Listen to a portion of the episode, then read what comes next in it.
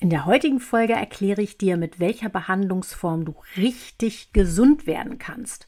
Du erfährst, warum eine Krankheit eigentlich eine Regulationsstörung ist, was ich unter Ganzheitsmedizin verstehe und warum ich in der Praxis Menschen behandle und keine Krankheiten. Ich möchte dir dazu ein paar Impulse zum Unterschied von Symptomretusche und Ursachenforschung mitgeben. Du erfährst, was ganzheitliche Regulationsmedizin bedeutet und warum ich glaube, nur mit diesem Verständnis kann man Erkrankungen nachhaltig beseitigen. Dass ich dabei darauf eingehe, dass dein Körper dein bester Teampartner ist, wundert dich vermutlich nicht, wenn du mir schon länger zuhörst.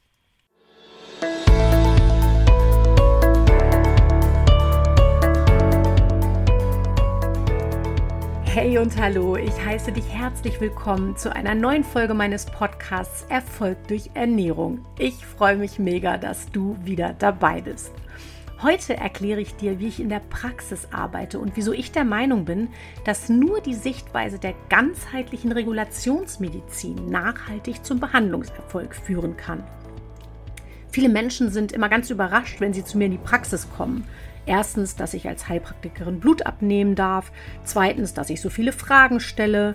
Drittens, dass ich mir nicht nur das offensichtliche Problem anschaue, sondern von A bis Z und von Kopf bis Fuß und von Geburt bis heute alles wissen möchte, was die Gesundheitsgeschichte so hergibt.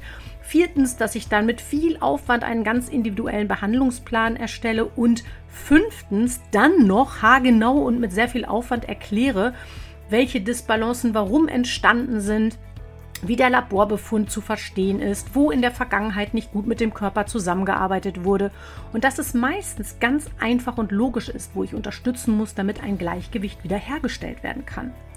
Ich erkläre dann gerne, dass ich Menschen und nicht Krankheiten betrachte und finde das selbstverständlich, denn du weißt, da du mir schon länger zuhörst mit hoher Wahrscheinlichkeit, meine Mission ist es, dich selbst wirksam zu machen, sowohl in der Praxis als auch hier in diesem Podcast beispielsweise oder auf meinen anderen Kanälen damit du nämlich zum Experten für deinen Körper werden kannst und selbst die Verantwortung für deine Gesundheit übernehmen kannst.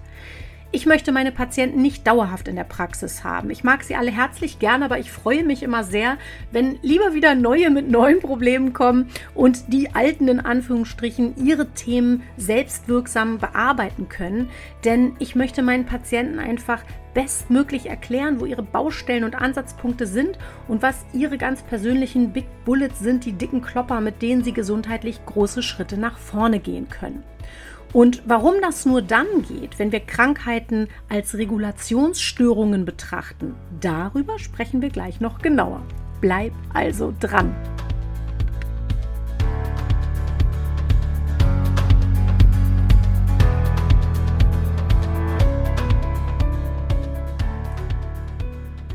Dein Körper ist dein bester Teampartner.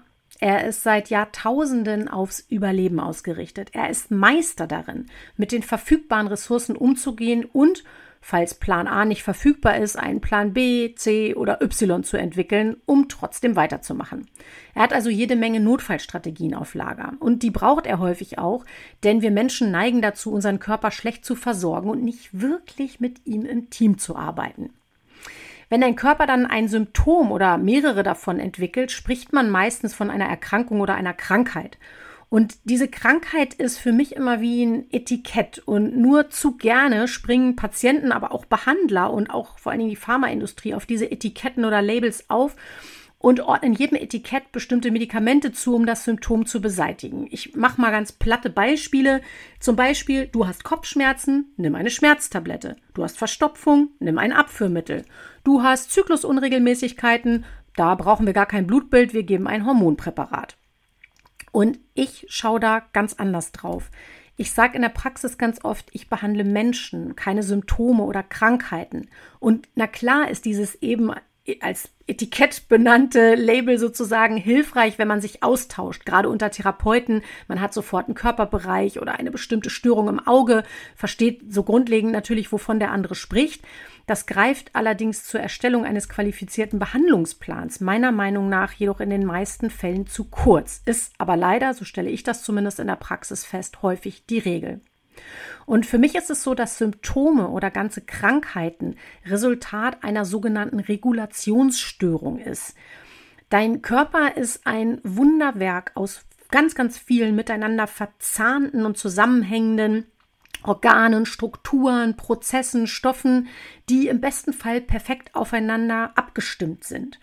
Und wenn dein Körper optimal aufgestellt ist, also alles perfekt funktioniert, so wie es soll, dann hat er eine gewisse Regulationsfähigkeit. Das heißt, wenn irgendwelche negativen Reize auf ihn einprasseln, lass es ein Virus sein, das jetzt gerade im, in der kalten Jahreszeit äh, überall in der Luft rumkreucht und fleucht, dann hast du ja sicherlich auch schon festgestellt, manche Menschen sind sofort anfällig und liegen flach und andere gehen irgendwie unbeeindruckt durch diese Infektjahreszeit durch.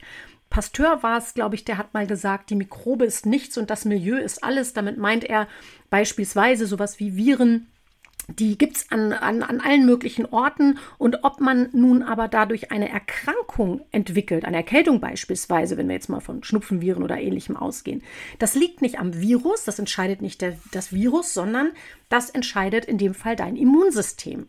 Und wenn ein Körper, wie gesagt, gut aufgestellt ist und optimal alles funktioniert, dann hat er diese sogenannte Regulationsfähigkeit, einen krankhaften Reiz oder einen schwierigen Reiz in dem Beispiel zu regulieren und damit umzugehen und gesund zu bleiben. Oder wenn vielleicht eine leichte Erkrankung dann schon aufgetreten ist, wieder gesund zu werden.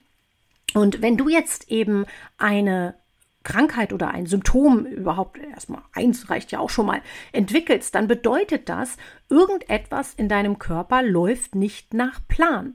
Symptome entstehen, außer du hast jetzt einen Unfall oder so ein spontanes Trauma sozusagen, das du erleidest.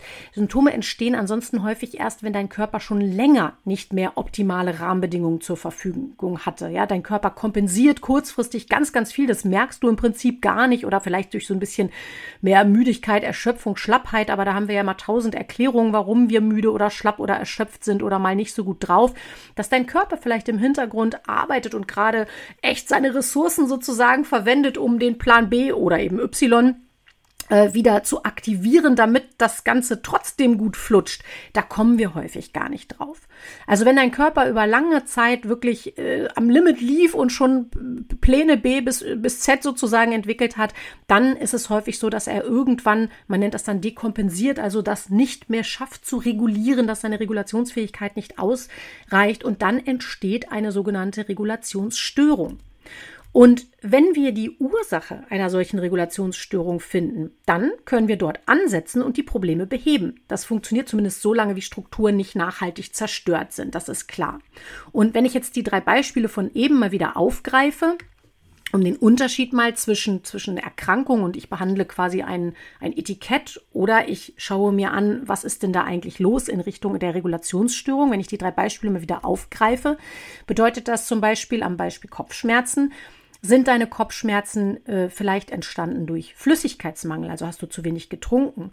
Sind das Kopfschmerzen, die von Verspannungen beispielsweise im Schulter-Nackenbereich herrühren? Hast du als Frau zum Beispiel, äh, kennen wir das häufig, hormonelle Ungleichgewichte, also zyklusbedingte Kopfschmerzen oder sogar Migräne? Oder steckt vielleicht ein Mangel dahinter, nicht von Flüssigkeit, sondern vielleicht von Magnesium oder Vitamin D? Und dann gibt es natürlich noch tausend andere Gründe, warum wir Kopfschmerzen haben können.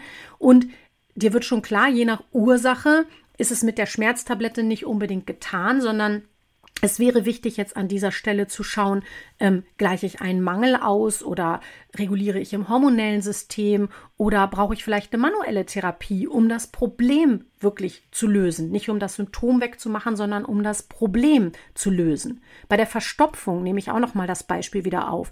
Das kann zu geringe Trinkmenge sein. Es kann eine zu ballaststoffarme Ernährung sein. Eine Dysbiose im Dickdarm, also wenn dein Mikrobiom, deine Bakterienbesiedlung durcheinander ist, kann das zu Verstopfung führen. Du könntest einen Leaky Gut haben, also eine Darmpermeabilitätsstörung eine Leberbelastung oder vielleicht sogar eine SIBO. Also das ist sowas im Kontext Reizdarm. Dazu habe ich ja schon einige Folgen aufgenommen. Vielleicht hast du da auch schon mal reingehört. Und in keinem dieser Fälle würde ich ein Abführmittel empfehlen. Allerdings auch nicht pauschal ein Probiotikum oder Ballaststoffe oder Mikronährstoffe. Es kommt schlichtweg drauf an, wo die Ursache sitzt. Und um nochmal die Zyklusunregelmäßigkeiten oder hormonellen Ungleichgewichte aufzugreifen, weil ich die vorhin als Beispiel mitgenannt hatte, liegt das wirklich originär an Hormonungleichgewichten Oder sind die Hormone einfach durcheinander, weil du viel zu wenig Proteine oder Fettsäuren zugeführt hast? Oder hattest du mega viel Stress? Oder ist deine Nebenniere erschöpft? Also auch hier kommt in jedem Fall eine ganz unterschiedliche Maßnahme oder mehrere Maßnahmen zum Einsatz. Und für mich ist es so, wenn nicht nach der Ursache geforscht wird, sondern eben nur an diesen Etiketten, Labels oder Symptomen angesetzt wird, dann spreche ich oft so ein bisschen gemein von Symptomretusche. Meine Analogie dafür ist gerne das Auto, das versteht man oft sehr einfach, bei dem die Öllampe leuchtet. Wenn du Autofahrer oder Autofahrerin bist, dann weißt du, klar kann ich diese Öllampe auch einfach rausdrehen, wenn das technisch möglich ist, und ich da rankomme und dann ist ja dieses Problem auch gelöst. Ne? Die Lampe leuchtet nicht mehr. Problem, Haken dahinter. Aber wie du dir vorstellen kannst, das ist keine dauerhafte und keine gute und nachhaltige Lösung, denn äh, irgendwann wird das Auto mit hoher Wahrscheinlichkeit stehen bleiben oder sogar das Getriebe kaputt sein, wenn ich dieses Öl oder wenn ich die Ursache nicht erforsche. In diesem Fall, der Ölvorrat ist fast alle. Ähm, und wenn ich dann nicht das Öl nachfülle, äh, und die Lampe dann eben von ganz alleine ausgeht, ja, dann habe ich das Problem ja auch gelöst. Nur wenn ich das tue, habe ich ja wirklich eine nachhaltige, gute Lösung, mit der in dem Fall das Auto weiterläuft. Und so kannst du dir das für den Körper auch vorstellen. Äh, wenn ich also meine Kopfschmerzen, um wieder das Beispiel aufzugreifen, mit einer Schmerztablette ausschalte, aber immer weiter mich zum Beispiel schlecht von meinem Bewegungsapparat her halte, dann werde ich das Problem im Zweifelsfall verschlimmern, habe vielleicht irgendwann Verschleißerscheinungen, vielleicht kommt es irgendwann sogar zu einer Wirbelabnutzung und dann am Ende stehe ich vielleicht sogar vor dem Problem, dass ich ohne OP gar nicht mehr weiterkomme. Hätte ich diesen Schmerz nicht ausgeschaltet, den Signalgeber des Körpers, der Körper hat sich also netterweise gemeldet und hat gesagt, hey, hier stimmt irgendwas nicht, kannst du bitte mal gucken, warum die rote Lampe leuchtet sozusagen. Ähm, wenn ich das nicht tue, dann laufe ich natürlich da sehenden Auges eigentlich ins Unglück. Und hätte ich den Schmerz nicht ausgeschaltet, hätte ich die Chance gehabt, der Ursache auf den Grund zu gehen.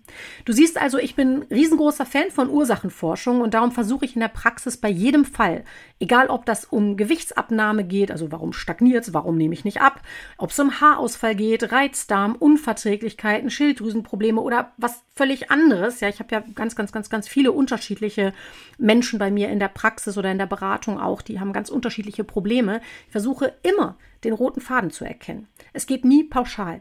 Äh, das ist zumindest mein Credo. Und ich male mir häufig tatsächlich sogar so einen richtigen roten Faden auf, zwar nicht in Rot, sondern meistens in Kugelschreiberfarben also so eine Linie von deiner Geburt bis heute, in der ich dann alle gesundheitsrelevanten Ereignisse und auch einschneidenden Lebensereignisse, die möglicherweise ja vielleicht auch mal traumatisch wirken können, eintrage, äh, damit ich Ursache und Folge erkennen kann und die logischen Zusammenhänge ableiten kann. Und das ist gerade bei komplexen Fällen mit vielen Symptomen, die sich schon über viele Jahre oder sogar das ganze Leben lang hinziehen, oft so ein echter Augenöffner. Ne? Also auch für die Patienten übrigens, denn gerade im Kontext Reizdarm und SIBO sitzen Patienten oft mit so einem richtigen Aha-Moment und großen Augen vor mir, wenn wir gemeinsam den roten Faden erarbeiten, denn ihnen wird oftmals plötzlich klar, wie das eine zum anderen geführt hat und warum das da früher, was da mal war, einen Einfluss auf heute hat und wie letztlich das aktuelle Problem entstanden ist. Und diese Aha-Momente, die sind für mich in der Therapie, in der Behandlung, in der Beratung echt Gold wert. Ich liebe die. Ich lebe dafür quasi in der Praxis, denn das ist so ein richtig cooler Moment, wenn du nämlich verstehst, wenn du wirklich durchdringst, was bei dir schiefgelaufen ist in der Vergangenheit und wo du nicht mit deinem Körper gut im Team gearbeitet hast dann sind die Chancen auf nachhaltige Heilung nämlich am größten. Denn schließlich verstehst du jetzt die Mechanismen, du verstehst die wirklich. Du musst nicht planlos irgendwie Anweisungen befolgen oder Medikamente einnehmen, deren Wirkung du nicht verstehst, was ja häufig dazu führt, dass wir das irgendwann weglassen, weil wir dann denken, naja, hat jetzt nach drei Tagen nichts gebracht, dann lasse ich es weg. Wenn du das wirklich verstehst, dann verstehst du vielleicht auch, warum nicht schon nach drei Tagen alles auf einmal wieder gut ist, in Anführungsstrichen, sondern warum sich gerade innerlich im Körper etwas, was du vielleicht nicht direkt bemerkst, bewegt und verändert und reguliert. Ja, die Regulationsstörung wird quasi beseitigt vom Körper selber mit deiner Hilfe oder mit unserer Hilfe. Und wenn du das verstehst, dann kannst du wieder hochmotiviert gut für dich sorgen und selbstwirksam werden. Und manchmal gibt das sogar Tränchen in den Augen, zu Recht, finde ich, wenn plötzlich klar wird, wo man es seinem Körper in der Vergangenheit echt schwer gemacht hat. Denn und dann vielleicht sogar noch sauer auf ihn war, dass er nicht richtig funktioniert hat. Ja, also das gibt nochmal so einen kleinen Liebesschub für den guten Teampartner Körper. Und genauso verstehe ich diese ganzheitliche Regulationsmedizin oder Ganzheitsmedizin, wie man oft auch sagt für mich jetzt mal aus Behandlersicht, trag als Behandler gemeinsam mit deinem Patienten alle Symptome und Gesundheitsereignisse aus allen drei Bereichen, also Körper, Geist und Seele zusammen. Erheb dazu umfassende Befunde, wenn du da noch Infos brauchst und die dir fehlen. Erkenn den roten Faden, also erforsche die Ursache-Wirkungsbeziehung und setz mit dem Behandlungsplan so weit vorne in dieser kausalen Kette an, wie es möglich ist. Manchmal findet man die Ursache nicht, ne? aber man kann ganz, ganz, ganz viel auch allein schon aus der Anamnese erfahren. Und dann ist es für mich immer wichtig, dabei verschiedene Behandlungssäulen abzudecken. Das heißt, auch wenn die Behandlung selber oder der, der Behandlungsplan, nenne ich das jetzt mal, individuell ist, immer, gibt es so verschiedene Säulen, die ich für mich in der Praxis definiert habe. Meine erste Säule ist die Mikronährstofftherapie. Du brauchst ausreichend Bau-, Funktions- und Reparaturstoffe. Davon rede ich ja hier in dem Podcast auch ständig und ununterbrochen. Nicht nur, damit dein Körper das normale Tagespensum erledigen kann, sondern damit Heilung passieren kann.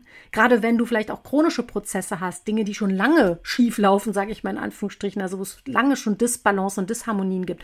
Das verbraucht unfassbar viele Mikronährstoffe, also viel mehr häufig, als du im normalen Leben brauchst. Und von Vitaminen und Mineralstoffen über Enzyme, Coenzyme bis hin zu Aminosäuren und Fettsäuren sollte eine Mängeldiagnostik die Basis für die Verschreibung bieten. Also das weißt du wahrscheinlich auch schon, wenn du mir länger folgst oder zuhörst, dass ich gar kein Fan von so Pauschalverschreibungen bin. Ich verschreibe Nährstoffe eigentlich so gut wie immer, ne, ich will mal vorsichtig sein mit immer und nie, aber so gut wie immer auf äh, Blutbefunde, damit ich wirklich weiß, wo fehlt was und die eine der besten Empfehlungen finde ich immer, die ich meinen Patienten geben kann oder dir auch geben kann, ist, mach einmal im Jahr, so wie du es brav für dein Auto auch tust, eine Körperinspektion, also ein Check-up. So eine Inspektion ist echt klasse. Man muss das vielleicht auch nicht ähm, äh, überstrapazieren und ständig und ununterbrochen in sein Blut gucken lassen, aber zumindest mal, wenn man sich beginnt, damit etwas intensiver zu beschäftigen, würde ich sagen, so einmal im Jahr ist echt eine gute Hausnummer. Dann kriegst du nämlich auch relativ schnell nach zwei, drei Mal